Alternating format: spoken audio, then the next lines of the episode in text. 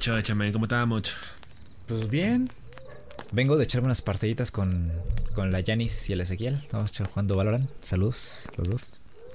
Un saludo, un saludo. Y este, nada, me tilté un poquito porque al final nos tocaron dos compañeros y llegué a la conclusión de que todas las Neon son iguales. Todas las Neon son iguales. Todas se avientan a correr, se regalan, regalan las posiciones. O por lo menos esa es la impresión que me da porque... son como los hombres, son iguales todos. Son iguales todas las Neon, sí. Hombres. Son iguales. Es que, es que es difícil, güey. Es que es difícil. Yo, yo, creo que para el que la está empezando a usar es normal. Se emociona, ¿no? Como que le. sí, si yo puedo salir en defensa de, de, una neón, digo, yo nunca la he usado, ni siquiera la tengo desbloqueada, pero me, me da la impresión de que si yo tuviera a neón como opción de personaje para jugar, y si me gustara usarla, muy probablemente al principio sería igual. Sí, es que es muy, muy tentativa la opción de correr. Sí. Sí, es muy común andar viendo a cada cabrón deslizándose al inicio de la partida. Ajá, sí. Como mira, mis tenis son nuevos. Coqueta y audaz. Oliendo a, a chicle. Eh, esos eran los buenos, los bubble gummers. ¿Entonces estás tilteado ahorita o, o ya, ya, ya, poquito. ya te calmaste? Ya, ya me calmé un poquito. Ya, ya, ya. Es que seguimos perdiendo. O sea, llegamos. Bueno, ganamos una, pero llevamos dos, tres días perdiendo de forma consecutiva y duele en el alma. Independientemente de si tuve un buen desempeño o no. Eh, me mosquea mucho no poder ganar una partida. O sea, es, frustrante. Sí, de depende mucho la forma. Depende mucho la forma. Porque yo, por ejemplo, un. No sé, un 13-12, te lo acepto, ¿eh? Te lo firmo. O sea, perder, derrota. 13-12, sí. digo, ah, ok, tuvo bien, tuvo competida, GG, GG, respeto, ¿no? Pero uh -huh. ayer que perdimos 13-1, nah, hombre, nah. No me la containers. Esas sí no me las des. Esas sí quédatelas. Digo, ahí tenemos nuestras teorías, ¿no? De que con el parche que apenas sacaron los de Riot, echaron a perder un poquito la, el emparejamiento en Norteamérica. Pero quién sabe, ¿no? Teorías al fin. Sí, es en teoría. Digo, no sé, yo, yo, creo que sí hay algo de razón en ello. ¿eh? Yo, yo, ayer te decía que a mí eso que me comentabas del emparejamiento, hasta cierto punto me parecía normal, porque de pronto sí pasa que hay partidas en las que está muy desbalanceado todo. O sea, sí me ha llegado a tocar en semanas pasadas de que de pronto me emparejan con, no sé, nivel 1, nivel 5, y del otro lado hay un nivel 100. Entonces, yo siento que es más común de lo que parece. Yo siento que en realidad es de siempre pero pues no, eso no quita el hecho de que te arruine mucho la experiencia a la hora de jugar. Digo, yo no quiero aquí adelantarme a decir nada, pero a ver, ¿por, ¿por qué dejamos de jugar Fortnite? ¿Por qué dejamos de jugar Overwatch? Yo ayer no terminé tilteado, terminé decepcionado. Yo ayer sí me fui muy con la, con la cara abajo. Porque pues, yo, yo te decía, ¿no? O sea, en las últimas semanas eh, vengo de este ritmo, de esta rutina en la que eh, estoy empezando a, a, tratar de jugar más. Eh, últimamente incluso le estoy metiendo muchas horas también a lo que es el Aim Lab como sesiones de entrenamiento, ahí complementadas un poquito con el OSU. Entonces siento que he mejorado mucho. Siento que ahorita estoy en un muy buen nivel para mis propios estándares, claro siento que me desempeño de forma decente durante las partidas últimamente. Y ayer, ayer jugando, pues de pronto te tocan estos vaguitos, estos tryhards, que, que de plano hacen jugadas de campeonato, ¿sabes? O sea, de que apenas se asoman 2-3 milímetros, un tiro a la cabeza muerto. Por ejemplo, ayer Yanni, ¿no? Destacaba mucho este momento en el que, o sea, se, se sacó mucho de onda cuando literalmente alguien le disparó a través de una pared. Y, y, fue como que, ok, me mató de un tiro. ¿Cómo sabía que estaba ahí? De uno, o sí. sea, es, sí, o sea, eso, eso es de tryhard, eso es de pro, o sea, eso no es de jugador casual, eso es de alguien que ya le mete muchas horas a Valorant y ya no es solo que lo disfrute, sino que a lo mejor ya lo, ya lo ve con miras a, a hacerse pro player o que lo fiche crew, que lo fiche algún equipo de esports, no sé. Y, y esos son los que a mí me dan miedo porque, a ver, yo quiero ser bueno, quiero ser, me, gusta ser competitivo en Valorant, pero no aspiro a jugarlo de forma profesional. o sea, al final de cuentas yo lo mantengo a un nivel casual en el que me gusta jugar con mis amigos, me gusta disfrutar el juego eh, y ya está. O sea, yo hasta ahí llego, ese es mi límite, ese es mi tope. Entonces, que, de pronto encuentres estos jugadores, sí te baja mucho la moral, o sea, te arruina mucho la experiencia, porque de, por sí lo hemos dicho, o sea, Valorant es un juego en el que el tiempo se va muy rápido, porque de pronto dos o tres horas cualquiera podría decir, ah, estuviste jugando mucho rato, pero no es así, o sea, dos o tres horas a veces alcanzan para tres, cuatro partidas, dependiendo del ritmo de las mismas. Entonces, que de, de tres, cuatro partidas solo ganes una, o a veces ninguna, pues sí frustra pues yo, entiendo. Yo, yo por eso ahorita dije, no, yo para llegar tildeado al podcast, no. Digo, de por sí ahorita estaba ocupado haciendo otras cosas, estaba trabajando o haciendo el intento, ¿no? La pantomima de que estaba trabajando. pues no sé. Digo, sí traigo ganas de jugar. De hecho, si, no, si nos sobra tiempo después de, grabar, yo creo que sí voy a jugar al menos unas dos o tres. Pero pues sí da miedo, ¿no? Uno sí va más con cuidado con este tipo de cosas. Me he dado cuenta que bueno, me di cuenta que terminaste el Pokémon Arceus. ¿Es verdad lo que hice en el tren? Mm, no. O sea, terminado como tal, no. tengo la teoría de que estoy cerca. O sea, me, huele a que ya estoy a nada. O sea, yo no sé, en este momento me atrevo a decir, eh, sin afán de comprometerme, que a lo mejor de esta semana no pasa. Ya dijo, ya dijo. Ay, no es cierto, me sacaron de contexto. no, pero yo, yo sí diría que unas que te gustan. Tres, cuatro horas más de juego, yo creo que ya estaríamos bastante cerca del, final del juego. al menos de lo que es la primera parte, porque a ver, eh, yo ahora sí que con conocimiento de causa, yo ya sé, eh, porque al final de cuentas esto también es muy común en todos los juegos de Pokémon. Es muy común que el tiempo de juego eh, el, post-game, como le llaman, ¿no? O sea, que una vez que terminas la historia principal, ah, de pronto hay un montón todavía de, misiones secundarias o incluso se desprende una historia eh, a partir de la historia principal, o sea que todavía incluso después de que te muestran los créditos finales, todavía hay cosas más que hacer, o sea, eso es muy común en los juegos de Pokémon. Y yo sé de antemano, porque leí por ahí, que eso también está presente en, en Pokémon Legends Arceus. Entonces hemos tenido mucho esta conversación, ¿no? De que eh, hasta qué punto yo voy a estar satisfecho con el juego. Es decir, veo los créditos finales y ya está, lo guardo, no lo vuelvo a tocar en mi vida.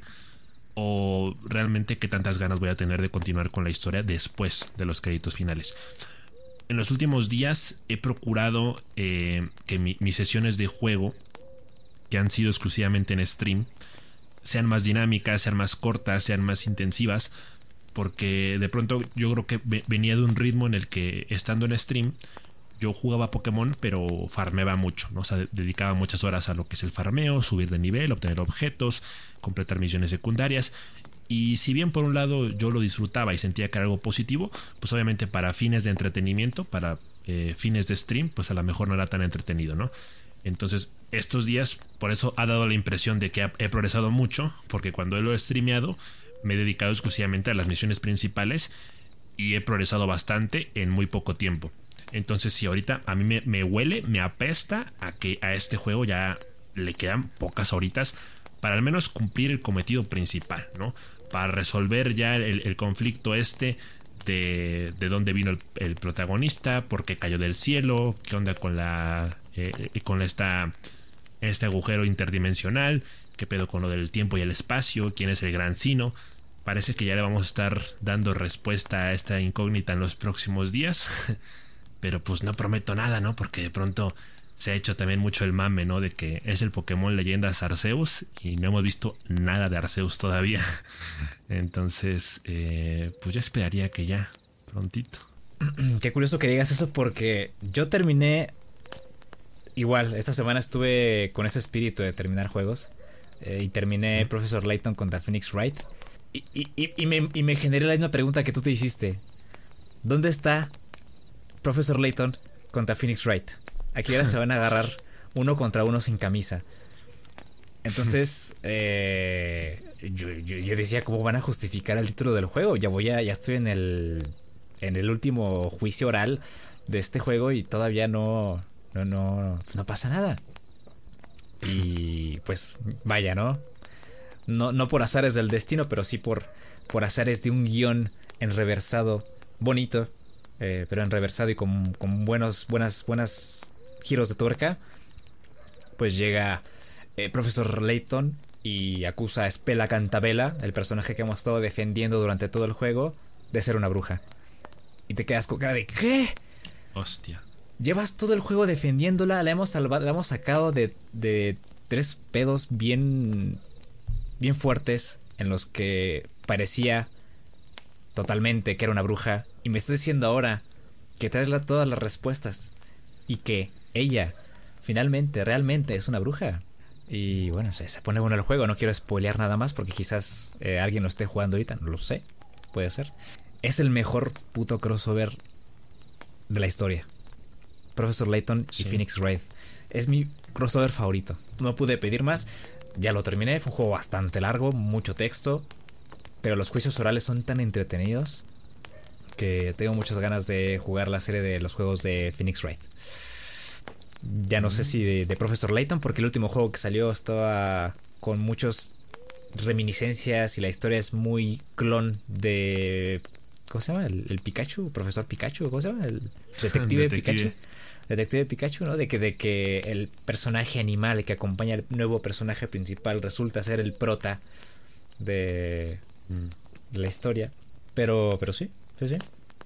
Claro, pues sí, así pasa muchas veces, ¿no? Digo, de pronto pasa que el título del juego ya te está spoileando lo que va a pasar, pero muchas veces se lo guardan hasta el final. Y hace que lo olvides. Eh, Hacen que lo olvides. Sí, sí, realmente se te olvida. Digo, o sea, por ejemplo, aquí, en, el caso de Leyendas Arceus, pues, o sea, obviamente, si sabes un poquito de Pokémon, pues ya te las hueles completamente. O sea, ya no es ninguna sorpresa, ¿no? Porque, o sea, justamente porque a lo largo de todo el juego, el, nombre clave de este Pokémon celestial, este dios del universo creador, pues siempre ha sido Gran Sino, ¿no? Se refieren a, él, a él así. Eh, y, bueno, después de ahí es como que ahí es donde ya cobra sentido el nombre de la región, ¿no? O sea, Hisui eventualmente pasa a llamarse Sino, pero pues uno sabe de antemano, o sea, ¿para qué nos hacemos pendejos? O sea, ¿para qué me hago de la vista gorda? Yo sé perfectamente que con Gran Sino se refieren a Arceus. Entonces, sé perfectamente que tarde o temprano va a salir. Porque fíjate, e, esto también es un poco de lo curioso, ¿no? Eh, curioso por decirlo de alguna forma, porque pues mucho se ha comentado, yo, mucho he alabado el hecho de que Pokémon Leyendas Arceus es un juego que rompe un poco con el, esquema tradicional de los juegos de Pokémon. En el sentido de que es una historia original, ambientada, eh, ambientada en el pasado. Eh, y que por lo tanto implica un montón de mecánicas completamente nuevas y diferentes a los juegos tradicionales, ¿no? a los clásicos RPG. Em, y es muy gracioso porque en, esta parte final del juego eh, están pasando cosas que son exactamente iguales a las que han pasado en juegos anteriores. O sea, literalmente es una calca de la historia, o sea, de los, del último cuarto de la historia de, los Pokémon Platino, el Pokémon Perla, el Pokémon Diamante. Eh, o sea, de que literalmente vas a estas ruinas abandonadas donde encuentras a Dialga o a Palkia según la versión y eventualmente Arceus. Entonces, digo, acá obviamente le están metiendo un trasfondo mucho más interesante, pero en esencia es lo mismo, porque terminas capturando a Palkia, terminas capturando a Dialga y quiero pensar que eventualmente confrontaré al propio Arceus, ¿no? Eh, mi, única queja en este sentido de estos últimos días es que estoy flipando, eh, de verdad te lo digo, estoy flipando con lo fácil que es este juego. Es ridículamente fácil. Eh, que eso es un poco de lo que hablábamos hace tiempo, ¿no? Eh, cuando el avance tecnológico ha permitido a Game Freak y a la propia Nintendo hacer Pokémon más accesible, crear una visión, una versión del juego que complementa más esa visión que se tuvo en un inicio a, finales de los 90. Eh, pues obviamente te terminan entregando un juego que es mucho más amigable para el público objetivo. Entonces uno entiende muchas de estas cosas, pero al mismo tiempo no puedes evitar entrar en comparaciones, ¿no? Entonces yo, por ejemplo, que en su momento sufrí mucho con el Pokémon Rojo Fuego o con los Pokémon Colosseum y el Pokémon XD Gale of Darkness, eh, y, sufrir en serio, ¿no? Porque, o sea, por ejemplo, yo recuerdo estas partes en el Pokémon Colosseum, ¿no? Cuando había que capturar un Pokémon oscuro y de pronto nada más te quedaban tres Pokébolas. Y es como que al Pokémon rival ya lo tienes dormido, paralizado y con dos, dos puntos de, salud, ¿no? Dices, o sea, ¿cómo chingados le hago? O sea, era muy frustrante eh, de pronto estar ahí mucho tiempo tratando de atrapar un Pokémon. Eh, a pesar de ya tener, digámoslo así, todos los requisitos necesarios para capturarlo. Y pues si lo lograbas con la última Pokébola, pues era algo súper épico y sentías un gran alivio, ¿no? Claro. Pero luego aquí en Pokémon Legends Arceus, pues me he topado con que atrapar a Palkia fue bastante fácil. O sea, literalmente a la segunda Pokébola y sin paralizarlo ni nada, lo atrapé. Eh, o, de pronto pasó, ¿no? Que enfrentando a los disque jefes finales, a los bosses, ¿no? A los meros meros, eh, cuyos Pokémon le sacaban 10 niveles a los míos. O sea, fue súper sencillo. O sea, digo, tampoco fue un paseo por el parque, porque digamos que en algún momento de la batalla sí me llegué a sentir amenazado de perder. Porque sí me llegaban a matar dos que tres Pokémon. Pero al final los terminaba matando con bastante holgura, ¿sabes? O sea, no, no tuve que requerir a ninguna poción, a ningún revivir, eh, nada. Eh, entonces, como que por ese lado también estoy bastante decepcionado con el juego. Y creo que eso también ha influido en el hecho de que ahora mismo eh, yo creo que exista más la prisa de terminarlo para ya poder dejarlo de lado que el, hecho de continuar con la historia de manera progresiva y disfrutarla de forma genuina. Sí, es todo un tema, lo de saber cuándo ah, dejar un juego a un lado, cuándo abandonarlo. Y lo de la dificultad también es otro, es otro. Y pues sí, ¿no? Básicamente lo que hemos estado haciendo esta semana es terminar pendientes, cerrar... Cerrar ciclos. Cerrar ciclos, sí, cerrar ciclos, cerrar con juegos para irle haciendo espacio a otros. Esa es mi misión de julio ahorita. Ando cerrando todo. Ya cerré con Timblewood Park. Ya cerré ahorita con Professor Layton contra Phoenix Wright. Eh, bueno, voy a cerrar con el DLC de Dolores de Timblewood Park. Tengo ahí para ir limpiando porque me quiero hacer espacio, me quiero hacer espacio y quiero llegar listo y contento a God of War Ragnarok. Eh, quiero refrescar la memoria, quiero jugarlo todo y si puedo sacar el platino, pues mira, no, no me molestaría. Mientras no me no me vicie, o sea, mientras no me, me convierta ahí en un viciado y me empieza a doler la cabeza y me queda ahí ocho horas porque quiero conseguir por lo menos un trofeo al día, Mientras no pase eso, todo bien, todo good. Y pero es el que tiene prioridad ahorita en tu lista. Para agosto, sí, para agosto. Agosto ese. ¿Es el juego que más esperas ahorita? Mm, ¿Del año? Ajá. Mm, mira, como no tengo una Play 5, sí. el Ragnarok. Eh, porque, mira, yo sé que el The Last of Us es un remake, pero hermano, es, un juego totalmente distinto. Entonces, ¿qué, quieres que te diga? No hay nadie quien le compita. por lo menos para mí, ¿no? Porque es mi juego favorito. Eh, después estaría el Pac-Man World, por lo que comentamos, la nostalgia. Y el God of War, porque siento que no le di, presté todo el tiempo que se merecía. Y ahora quiero retribuírselo porque me encanta la mitología nórdica y porque me encanta el sistema de combate.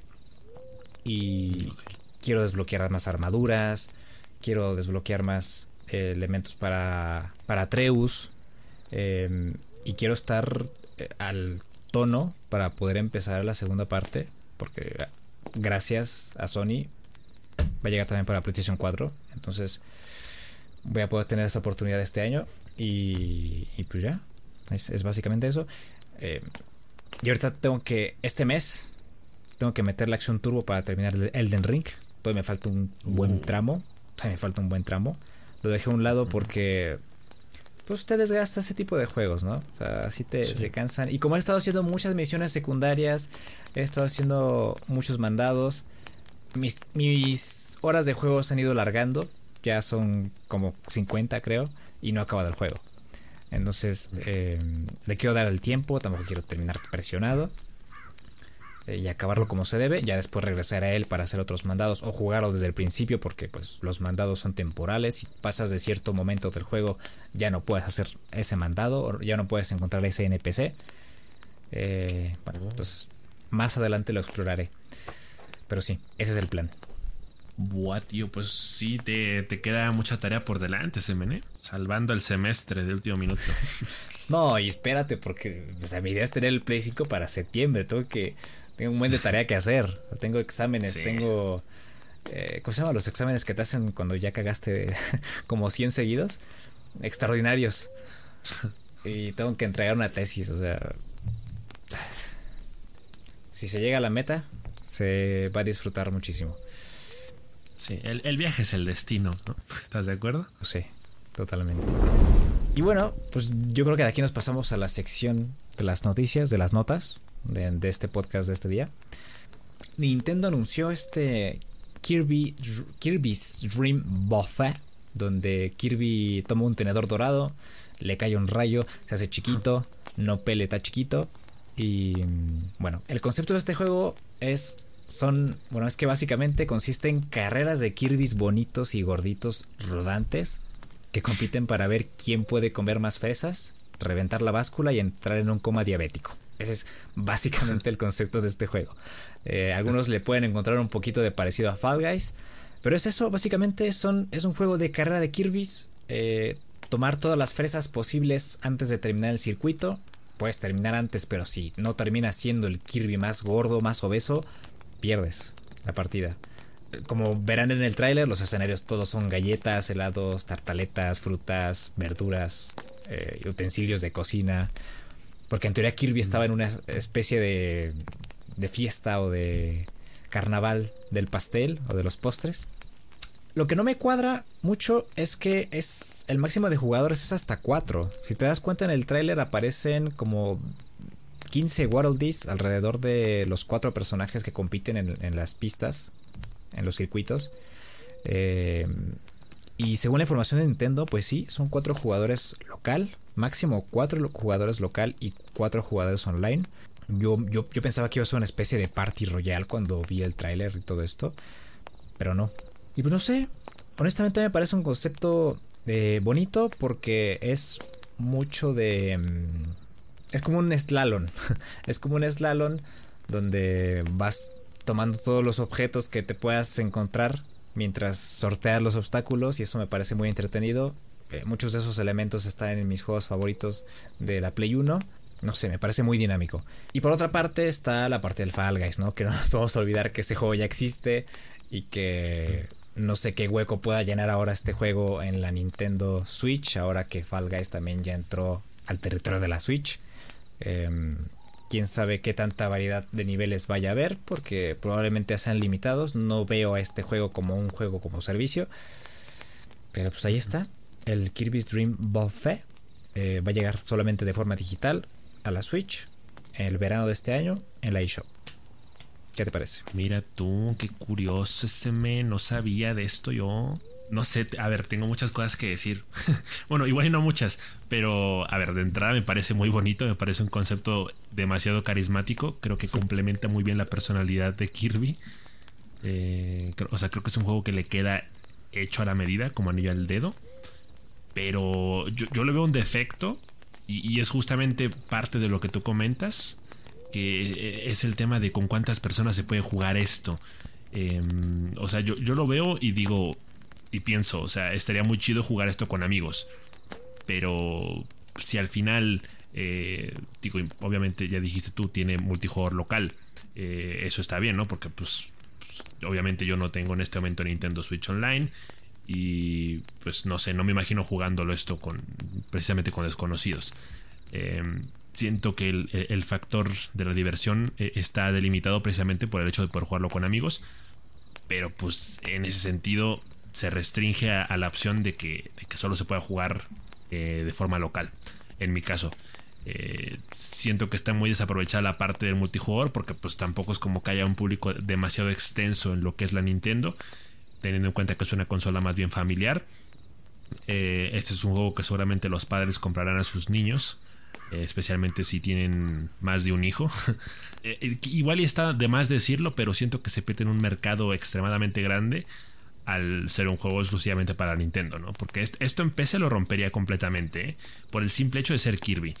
Obviamente por tema de licencias, pues sabemos que esto es imposible. Yo lo veo y, pienso que es un juego divertido, pero tanto como para sacarlo como juego individual, no lo sé. ¿eh? Yo esto me lo imaginaría más bien como un modo extra eh, dentro de lo que sería a lo mejor el Kirby Dreamland, ¿no? Eh, yo me lo imagino más así, o sea, sacándolo aparte y que el único modo de juego sea este, que obviamente habrá muchos mapas y dentro de lo que es el juego base habrá muchos minijuegos distintos, pero pues, no sé, eh, es raro, para mí es un concepto bastante raro porque si la propuesta nace de buscar competencia directa con Fall Guys, eh, me parece que estamos hablando de, juegos que en esencia se ven bastante parecidos, pero que realmente son completamente diferentes por los públicos a los que están dirigidos y, por cómo incentivan la participación de la comunidad. Entonces, pues no lo sé. Eh, no sé si van a sacar esto como un juego nuevo, en plan 50, 60 dólares. Yo desde ahí ya estoy fuera. Me encanta, pero estoy fuera. Porque no, siento que, un precio así lo pueda justificar. O sea, no, no dieron precio incluso. Yo, yo supondría que podría llegar de forma gratuita o podría llegar con el propio Nintendo Switch Online, ¿no? Para, bueno, para ir mejorando la plusvalía, ¿no? Del servicio. Puede ser, porque igual últimamente han estado añadiendo un buen de cosas al, al, a la Switch Online. De otra forma no lo veo tampoco. Eh, el concepto de colocar los elementos de los, de los juegos de Kirby en el mapa me encanta. Me gusta mucho la opción de usar habilidades a través de la comida, ¿no? Ahora ya no a través de los personajes, eh, de los enemigos, sino ahora de la comida. Por ahí vemos a Kirby que utiliza una... Se convierte en chocolate y hace una especie de, de stomp ahí para alejar a los demás de las fresas. Eh, igual hay un Kirby que rueda como dona y, le pega a otro y lo saca del, del, camino. Eh, entonces, por esa parte, me gusta que retomen todas esas habilidades y que el juego tenga esta apariencia, eh, pues, sencilla, pero bien redondeada, bonita, muy ad hoc, ¿no? Con, con, lo que es el personaje. Pero pues mira, mientras no sepamos el precio ni la forma en la que va a llegar a la consola, digo, va a llegar a Nintendo Switch en eShop, pero no, sabemos si vayan a tener planes para el online. Seguramente, así como el precio, dar detalles sobre si va a estar o no en la Switch Online hubiera sido importante, pero quién sabe. Probablemente estoy yo especulando con lo del Switch Online, pero lo del precio es importante. Yo creo que si fuera gratis lo hubieran anunciado desde un principio, ¿eh? probablemente. Sí. Porque o no dudo que se lo estén guardando como la gran bomba para el final. Eh, si estuviera destinado a ser gratuito, yo creo que ya lo hubieran anticipado. Eh, entonces, claro, o sea, ahorita hay, dudas por este par de factores. Eh, por un tema más bien de economía, porque de pronto sí me parece que es un juego muy de, nicho, en el sentido de que pues, solo las personas que se lo pueden costear lo van a tener. Eh, porque de ahí en fuera, pues si tienes Fall Guys, digo, sí daría mucho gusto tener un juego como este, pero pues yo creo que igual eh, eh, está de más comparar ambos juegos teniendo en cuenta la cantidad de contenido que ofrecen en este momento, ¿no? O sea, bueno, refiriéndome precisamente a, a Fall Guys. Eh, eso se ve divertido porque, pues, insisto, tiene, o sea, se mezcla perfectamente con la estética del personaje, pero habría que resolver esas dudas para saber si es un juego que vale la pena o si tiene potencial. Porque sí, ya lo dijiste tú, o sea, no, no parece que tenga futuro eh, de convertirse en, juego como servicio. Entonces, si, si, pudiéramos imaginar de pronto un, Kirby's, Kirby's Dream Buffet con pase de batalla y modelo por temporadas, pues a lo mejor, ¿no? Pero así de entrada no, no, no, lo veo. Ya, ya veremos qué pasa. El juego es muy bonito, ¿eh? O sea, a, mí la carita de Kirby cuando cae en el pastel y, ve que ahora el pastel es enorme, esa carita me mamó. De hecho, la puse en mi foto de perfil en Twitter. Bueno, la puse en mi foto de portada en Twitter. Probablemente la hago en pixelar de esa foto. Muy bonita. Ya ganamos con eso. Yo creo que ya ganamos con esa imagen. Sí. Em, y bueno, probablemente ya lo sepas. Probablemente no. Pero la semana pasada asesinaron al primer ministro de Japón mientras daba un discurso al aire libre. Sí. Eh, muchos lo recordarán eh, por, esta vez que anunció los Juegos Olímpicos de su país, en Brasil, que se puso el gorrito, iba en coche, apareció por el tubo. Y apareció Mario y compañía y anunciaron los Juegos Olímpicos del, país. Eh, y bueno, para, quien, para quienes no, historia corta, el asesino estaba en contra de una secta anticomunista que este ministro respaldaba. Toma nota de, este, de esta palabra, anticomunista. Eh, porque esta secta tiene un largo historial con los Estados Unidos, el Watergate, y bueno, terminaron teniendo influencia en todos lados, ¿no? En bancos, medios de comunicación, constructoras, etc, etc. Y bueno, esto no es leyendas legendarias. El caso, eh, después de la noticia del asesinato del primer ministro, pues Internet hizo lo suyo y en 4chan seleccionaron fotos reales de Kojima posando con imágenes del Che Guevara y una Ushanka soviética, que es esta este gorrito furro con dos lengüetas para las orejas y una para la frente, y empezaron a difundirlas como las fotos del asesino. Entonces, un comediante francés, falto de atención, hizo burla de la situación, y ya ves cómo funciona la mente literal de muchas personas. Eh, un político francés publicó un tweet con las fotos de Kojima Senpai, y de ahí para el real, porque la imagen apareció en un montón de medios de internet, la prensa iraní, incluso en un noticiero griego, entonces Kojima parecía como el asesino del primer ministro con esas fotos. Y bueno, al final Kojima Productions salió a repartir hostias como San Juanico de Nintendo, protegiendo su propiedad intelectual y su, imagen. Y dijeron, ¿sabes qué? Fake news no, bro. Vamos a tomar acciones legales por no verificar la fuente en formato APA, interlineado 1.5, Times Roman 12, fuente Micola. Entonces tiraron este, este, este, anuncio en Twitter y dijeron, ¿sabes qué? Si tú filtraste información o fotos con Kojima y estuviste diciendo que fue el asesino, te vamos a meter una demanda. Y pues pobrecitos, sí, güey. Usaron su imagen para, para ilustrar la nota y pues imagínate, lo ves en la calle, quien no lo conozca, peto a saber qué le puede pasar. Definitivamente una de esas bromas que llegan muy lejos, ¿no? Esto me recuerda mucho, por ejemplo, digo, ya, ves que luego está muy de moda este mame. Bueno, ahorita ya no tanto, pero en, meses pasados se había puesto muy de moda el, meme de poner, no sé, fotos de Auronplay o fotos de Luisito Comunica. No sé, ya sabes, la, foto del, carnet, la foto de la credencial de, conductor. Y, decían, estos desgraciados fueron los encargados del atentado de quién sabe qué, se le conoce como el Abduscan y el Palomo. Búsquenlos por favor, si lo encuentran en la calle, repórtenlo. Era pues mucha gente ya sabe quiénes son, entonces mucha gente no, no cae en la broma, ¿no? O, como de pronto estos anuncios de inscríbete a, nuestra universidad, tenemos un montón de carreras y licenciaturas y posgrados y la chingada y sale el niño, polla, Con, uniforme de estudiante, ¿no?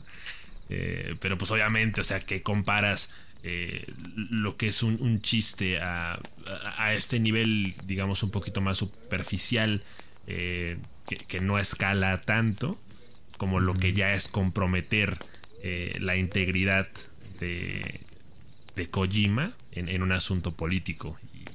que es, o sea, estamos hablando de un magnicidio, o sea, y de algo que no pasa cada rato en Japón, o sea, que pase que haya pasado es, o sea, realmente la gente está como loca porque más, más allá del propio asesinato, eh, pues, o sea, por ejemplo, el tema de conseguir armas legalmente en Japón está muchísimo más restringido que en cualquier otra parte del mundo. Entonces, que, que, suceda ese tipo de cosas, pues está como what the fuck, ¿no? Entonces, ahorita se recomienda mucha discreción, ¿no? Se recomienda que ese tipo de temas no se tomen tanto a broma ahorita. Y pues mira, mira lo que vino a salir. Sí, el Kojimita ahí en, portada del periódico, con, con letras ahí en persa, güey. Hmm. Asesino del primer ministro, servicio a la comunidad. Se busca Hideo Kojima. Oh, está feo, bro, está feo. La neta, sí. Esas fueron las notas de la semana básicamente. Ha, estado muy seco, ¿no? Después de todas estas semanas movidas de eventos y de juegos y de anuncios y de todo esto. Digo, se anunció la fecha de lanzamiento del God of War Ragnarok, pero pues, ¿qué, más te voy a decir, no? Apareció el teaser ahí con Sif. Eso es todo. De cualquier forma, de cualquier forma, gente, este podcast está a punto de cambiar. La historia de este podcast está a punto de reescribirse. Eh, ¿Cómo va esa canción del Volvemos a empezar. La historia se escribirá de nuevo. Todo ese opening de Digimon. Después de que escuchen este podcast, cuando lo terminen, escuchen el siguiente podcast que vamos a dejar a continuación. es importante, es, es información que cura, porque vamos a vamos a renovar el podcast, vamos a renovar los contenidos, vamos a añadir muchas cosas. Entonces, por favor, ahorita que cierren este podcast, váyanse directamente a ese. Y ya está. Eso sería todo por esta noche. Les agradecemos mucho que estén por acá. Eh, calma, Peruski no se va, yo no me voy. Eh, las cosas siguen igual, pero con otro enfoque. Eso es todo. Eh, cuídense mucho, les mandamos un abrazo, tomen agüita, tápense bien, ya empezó a llover, ya empezaron las lluvias. Este, el otro día salí y regresé hecho sopa, entonces llévense sombrilla, aunque parezca que no va a llover. Y mm, terminen sus juegos. Esas son las lecciones muy grandes que aprendimos el día de hoy. Y no se tomen fotos con Ushankas, porque pueden terminar como Homero Simpson y Hideo Kojima. Eh, ¿Cómo decía la Lisa Simpson? Decía, le dije que esa foto le iba, ¿qué? Iba a hacer daño en el futuro. Eso. Un abrazo y hasta pronto. Bye.